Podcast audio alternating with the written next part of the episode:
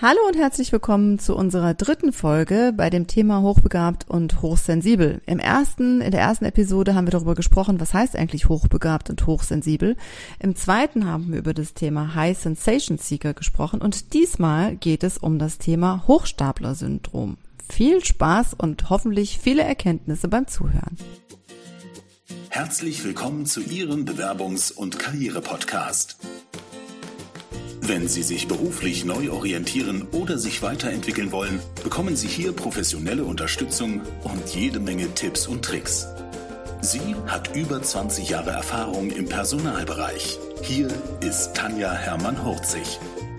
Liebe Tina, wir haben eine Podcast-Staffel sozusagen gemacht mit Themen, mit denen du dich tagtäglich beschäftigst und wo ich immer so ganz neugierig an deinen Lippen hänge und lausche, was es alles so mit Hochbegabung, Hochsensibilität, High Sensation Seekern und Hochstaplern hat. Und ähm, wir haben im ersten Podcast darüber gesprochen, wie ist es eigentlich Hochbegabung, Hochsensibilität? Hängt es immer zusammen? Woran erkenne ich das? Wie kann ich das als Führungskraft oder Mitarbeiter nutzen? Dann haben wir im weiteren Podcast über High Sensation Seeker gesprochen. Was heißt es eigentlich? Woran erkenne ich das? Wie kann ich auch als Führungskraft das nutzen? Und jetzt kommen wir noch zu einem total spannenden Thema, nämlich dieses Hochstapler-Syndrom oder Imposer-System. Wie heißt es? Ja, Impostor. Impostor, Impostor, der Impostor genau. ist der Hochstapler. Genau. Impostorphänomen oder Hochstaplerphänomen ja. oder Hochstapler-Syndrom. Genau. Ja, äh, nehmen uns mal mit. Was heißt das? Also brauche ich jetzt einen Staplerschein? Habe ich einen Staplerschein mhm. und äh, leg den unter das Kopfkissen und sag so, äh, war gar nicht so gemeint oder? Nein, du brauchst keine Ausbildung zur Lagerlogistik. Das brauchst du in genau. Fall nicht. Also Hochstapler-Syndrom beschreibt einfach ähm, ja, Menschen, die äh, so eigentlich sehr fähig, sehr kompetent, sehr klug und smart auch oft sind und die von sich selbst aber glauben, dass sie salopp ausgedrückt dümmer sind, als sie tatsächlich sind. Ne? Also äh, das sind eben klassisch auch Menschen, die, ähm, die von außen betrachtet leisten, leisten, fähig sind, kompetent sind, aber die von sich selbst einfach so ein Selbstbild haben, dass sie eben sich teilweise als Hochstapler fühlen. Also dass sie, dass sie glauben von sich, jeden Moment werde ich jetzt enttarnt. Ne? Und mhm. das sind mhm. aber oft Menschen, die überqualifiziert sind teilweise, nicht immer, aber, aber einfach oft äh, viele Ausbildungen haben, viele Fortbildungen haben und immer noch glauben, dass sie dass sie äh, zu dumm sind dazu oder noch nicht genug gebildet sind, äh, etwas zu tun. Und damit, also das bezeichnet man sozusagen als dieses Hochstapler-Syndrom sind aber in dem Fall keine Hochstapler. Ne? Also echte Hochstapler, ähm, die sind, äh, sind anders unterwegs. Aber eben Menschen, die von sich selbst glauben, äh, unfähiger zu sein, als sie tatsächlich wirklich sind, ja. außen betrachtet. Mhm. Also das heißt so, das Thema stellen Sie Ihr Licht auf den Scheffel, auf die Idee würden die never ever kommen. Und äh, auch zum Beispiel, also gerade wenn ich jetzt an den Job denke, äh, es gibt viele, die sagen, Mensch, also ne, ich habe das letzte Projekt super gemacht und jetzt ist endlich meine Gehaltserhöhung dran. Also gerade die sind ja dann auf gar keinen Fall unterwegs und sagen, ich hätte gerne eine Gehaltserhöhung, sondern die denken dann, oh je, ne, hoffentlich ähm, fällt nicht auf, dass ich die und die Tabelle in dem Zusammenhang nicht 150-prozentig gemacht habe. Oder ähm, der Kunde, der hat mir irgendwie nicht eine Einserbewertung hinterlassen äh, in, in einem Feedbackgespräch oder so. Also da sind, glaube ich, auch so die Ansprüche an sich selber immer bei mindestens 150 und die dann selber auch noch zu erfüllen, ist ja auch gar nicht so einfach, ne?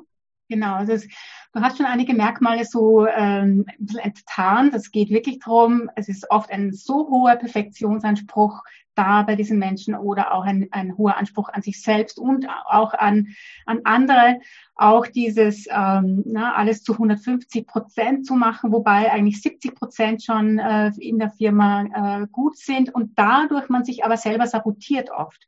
Na, man gibt oft mhm. nicht ab, man gibt eben etwas, einen Auftrag nicht ab, weil man selber mhm. noch nicht zufrieden ist, weil man eben 150 Prozent haben möchte und, ähm, und sabotiert sich damit selber, weil man dann tatsächlich die Einreiche frisst oder, oder, oder versäumt ne? und dadurch okay. ähm, sich selber Stolpersteine in den Weg legt, die nicht sein müssten, wäre da nicht dieser hohe Anspruch an sich selbst oder diese hohe Perfektion. Genau. Das ist auch nochmal cool. Mhm, ja. Genau. Also häufig ist es ja auch so, dass wenn ich jetzt zum Beispiel mit Bewerbern unterwegs bin, dass ich sage, also wenn 80 Prozent der Ausschreibung passen, ja, bewerbt euch. Natürlich suche ich als Personaler immer die eierlegende Wollmilchsau, aber äh, äh ich versuche eine möglichst umfangreiche Stellenausschreibung zu machen, aber dass das dann nicht immer funktioniert, ist irgendwie auch klar.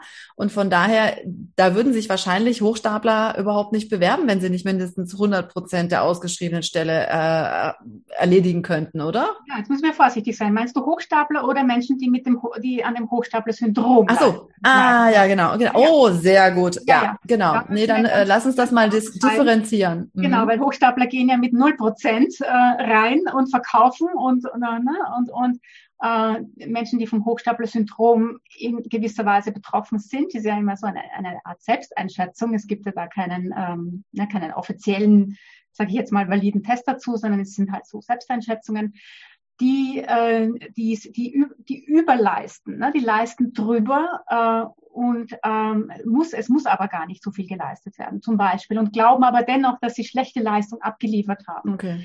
Äh, oder dass sie ähm, ja, dass man, dass man einfach oft auch denkt, andere sollten ja auf einen zukommen. Gerade Angestellte erwarten oft, dass die Führungskräfte schon wertschätzen, was sie da geleistet haben und sie schon auf sie zukommen würden, um eine Gehaltserhöhung vorzuschlagen zum Beispiel. Genau. Mhm. Äh, anstatt wenn sie nach dem Motto, wenn sie so gut wären, dann würden die Führungskräfte auf sie zukommen. Und da sie das nicht tun, äh, wird es ja sozusagen auch nochmal bestätigt, dass sie denken, na dann bin ich wahrscheinlich nicht so gut. Ne? Dann bin ich nicht mhm. so gut, genau. Ja. Und ärgern sich aber dann im nächsten Schritt drüber, dass Kollege oder Kollegin XY, die ja vermeintlich äh, oder ersichtlicherweise weniger leisten, die mhm. sich aber trauen, zu sagen, so, das habe ich geleistet, jetzt möchte ich das auch entlohnt haben, mhm. dass die dann tatsächlich eine Gehaltserhöhung bekommen. Ne? Mhm. mhm. Äh, da ist auch dieser hohe Ungerechtigkeitsfaktor auch oft mhm. da. Ähm, und da merkt man oft wieder, ne, das geht dann oft einher mit Menschen, die meist auch äh, introvertiert sind, die sich halt nicht wieder, wieder nicht trauen, so mhm. stark aus sich rauszugehen, auf ihre Leistungen zu pochen, weil das wäre ja angeben, das wäre ja ne, mit mit seinen Leistungen zu prahlen. Prahlen tut mm. man mhm. ja nicht, man ist ja, mm. ne, Eigenlob stinkt und so. Da gibt es ja. ganz viele Einflussfaktoren, die da ein bisschen mit hineinspielen. Aber ganz grundsätzlich stellen diese Menschen einfach ihr Licht unter den Scheffel, weil sie mm. der mhm. Meinung sind, dass sie nicht gut genug sind oder nicht gut mhm. genug leisten. Ja. Hat das auch äh, was mit Hochsensible Hochbegabung zu tun? Also in, in welchem Zusammenhang ähm, würdest du das da nochmal stellen? ja, als man so in den 1970er Jahren dieses erst, also als erste Mal von diesem Imposter-Phänomen gesprochen hat, auch wissenschaftlich untersucht hat, hat man es als erstes eher auf sehr intelligente Frauen bezogen. Also man mhm. hat gesehen, ne, also in den 70er Jahren, 80er Jahren war ja die Frauenrolle auch im beruflichen Bereich noch sehr ja, äh, ja minimal und ähm, sehr geprägt von ne, Assistentenjobs und halt ja. zu reicher Jobs. Und da hat man einfach gesehen, hat man sich gedacht, okay, es geht nur auf Frauen. Und äh, da hat man aber eben sehr intelligente Frauen immer gesehen, die nicht ihrer Intelligenz, ähm, die, die nicht in Rollen sind, die ihrer Intelligenz eigentlich entsprechen mhm. würde, also wo das Potenzial mhm. genutzt werden würde. Sondern mhm. man hat gesehen, dass sie halt immer äh, ja, ne, in, in, in falschen Stellen oder Arbeitsplätzen mhm. arbeiten und das Potenzial nicht genutzt wird. Mhm. Aber mittlerweile kann man es auf Frauen und auf Männer quasi ähm, beziehen. Es ist mhm. gleichmäßig verteilt ungefähr. Und man kann auch sagen, dass das Hochstaplerphänomen bei, gerade bei Unternehmern, bei Selbstständigen äh, sehr stark da ist, aber auch mhm äh, bis zu einem gewissen Grad normal ist. Es braucht dieses, sich selber in Frage zu stellen, um sich verbessern zu können. Also eine okay. gewisse Art mhm. von Hochstaplerphänomen ist okay. Mhm. Es wird nur dann einfach hinderlich, wenn es zu stark ausgeprägt ist. Ne? Wenn es zum, zum Klotz wird, der dich zurückhält. Ja. Dann okay. ist es, dann mhm. ist es schlecht. Eine gewisse mhm. Art von, einen gewissen Level von Imposterphänomen ist gut, weil es sich in die, in die Weiterentwicklung bringt, weil es auch, mm. ähm, also die Persönlichkeitsentwicklung, aber auch in die Entwicklung des Unternehmens. Ne? Man, man geht nicht davon aus, man ist gut, so wie man ist und so hat man es immer gemacht, sondern man mm. orientiert sich am Markt und ähm, betreibt Marktforschung, ne? man nimmt die Kundenbeschwerden in, ins Boot und verbessert das Produkt oder, oder, mhm. oder. Auch das ähm, hängt ein bisschen mit dieser Selbstreflexion und mit dieser sich selber und das Produkt immer wieder in Frage stellen, um es zu verbessern, zusammen. Ja. Und ein gewisser Teil ist gut. Aber ja. wenn es dann überschlägt, ne, das ist dann das ist ja, genau, genau. Und ich glaube, im Job ist es halt dann auch echt, ne, wenn ich zum Beispiel für irgendwas äh, nicht gefragt werde, also auch wenn es darum geht, Beförderungen, ne, ähm, wenn ich halt nicht gesehen werde, äh, ist es halt häufig ein Grund, weshalb ich nicht befördert werde. Und das ist sowohl von der Gehaltsab ähm, von der Gehaltserhöhung als auch von der Beförderung oder wer könnte irgendwo das Potenzial haben, was anders zu machen. Und wenn ich eben dieses ähm, Hochstapler-Syndrom habe, dann werde ich nie irgendwie im Rampenlicht Rampenlicht stehen, weil ich immer denke, so ich bin irgendwie immer noch nicht gut genug, ja, und ich muss noch hier einen Schein machen oder da einen Schein machen und dann werde ich halt nicht gesehen. Das heißt also, wenn ich merke oder wenn ich von anderen vielleicht auch, ne, und deshalb ist, glaube ich, auch so Selbstbild, Fremdbild nochmal eine ganz spannende Geschichte, als wenn ich das mit meinen Coaches mache und sage, frag doch mal andere, was die an euch schätzen oder weshalb die oder mit welchen Themen kommen die zu euch, dann passiert also in 99 Prozent der Fälle sagen die, boah, das war total cool, weil da habe ich Sachen gehört, die hätte ich nie für möglich gehalten, weil ich sie zum Beispiel für selbstverständlich halte oder weil ich denke, ähm, das ist doch nichts Besonderes. Und da einfach echt nochmal zu gucken, okay, wo könnten denn solche Bereiche bei mir liegen? Also habe ich solche Bereiche? Und wenn ja, wie wird es von anderen wahrgenommen, um dann auch im nächsten Schritt für mich zu sorgen und zu überlegen, wenn ich in der Karriere weiterkommen will oder wenn ich mehr Geld verdienen möchte, das auch nach außen zu und nicht erst zu sagen, wenn ich bei 150 Prozent bin, dann kann ich mich trauen und den nächsten Schritt gehen. Genau, und das ist eine wunderbare Übung, äh, ne, andere zu fragen. Und oft sieht man, äh, das sind eben auch Menschen, die Komplimente nicht gut annehmen ja. können. Ne? Wo, wenn man ein Kompliment bekommt, man sagt, ja, das war ja, das war ja nichts. Das, war ja eine easy Aufgabe. Äh, ja. Komplimente gar nicht annehmen zu können, weil die Leistung ja so selbstverständlich ist, die man macht.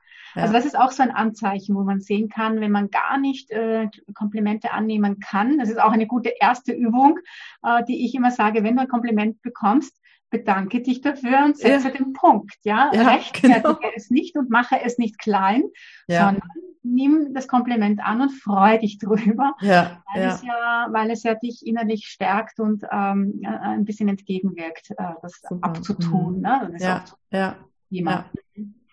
Super.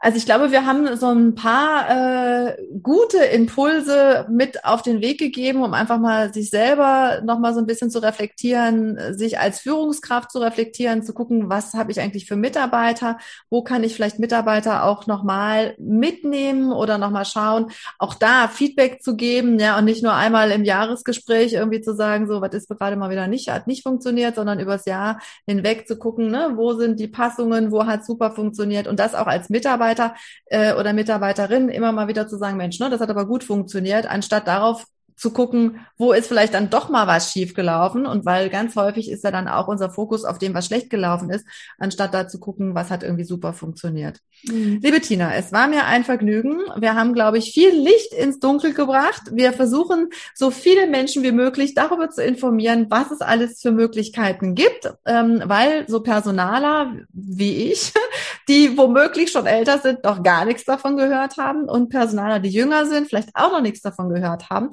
Also auch die mitzunehmen und zu sagen, Mensch, ist doch eine super Chance. Guckt doch da genauer mal hin, unterhaltet euch mit den Leuten, ja, versucht es nicht nur über irgendwelche CV-Parser äh, abzugreifen, sondern guckt, welche Menschen stecken dahinter, weil da ganz viel Potenzial eben ähm, verloren geht und nicht entdeckt wird. Genau. Ja, ich danke dir für die, für die Einladung und auch für die Möglichkeit, da über diese Themen ein bisschen zu jammen. Ähm, und ich hoffe, wir haben ganz viele Leute inspiriert damit und äh, zum Weiterdenken angeregt. Genau. Und Eltern, die Kinder haben, wo sie überlegen, Mensch, sind die hochbegabt, sind die hochsensibel, sind herzlich willkommen in Tinas Gruppe über Facebook nicht zu übersehen. Und äh, Tina hat auch einen ganz tollen Elternclub. Also ähm, bei dir ist es eher das Thema, dass es um die Kinder geht.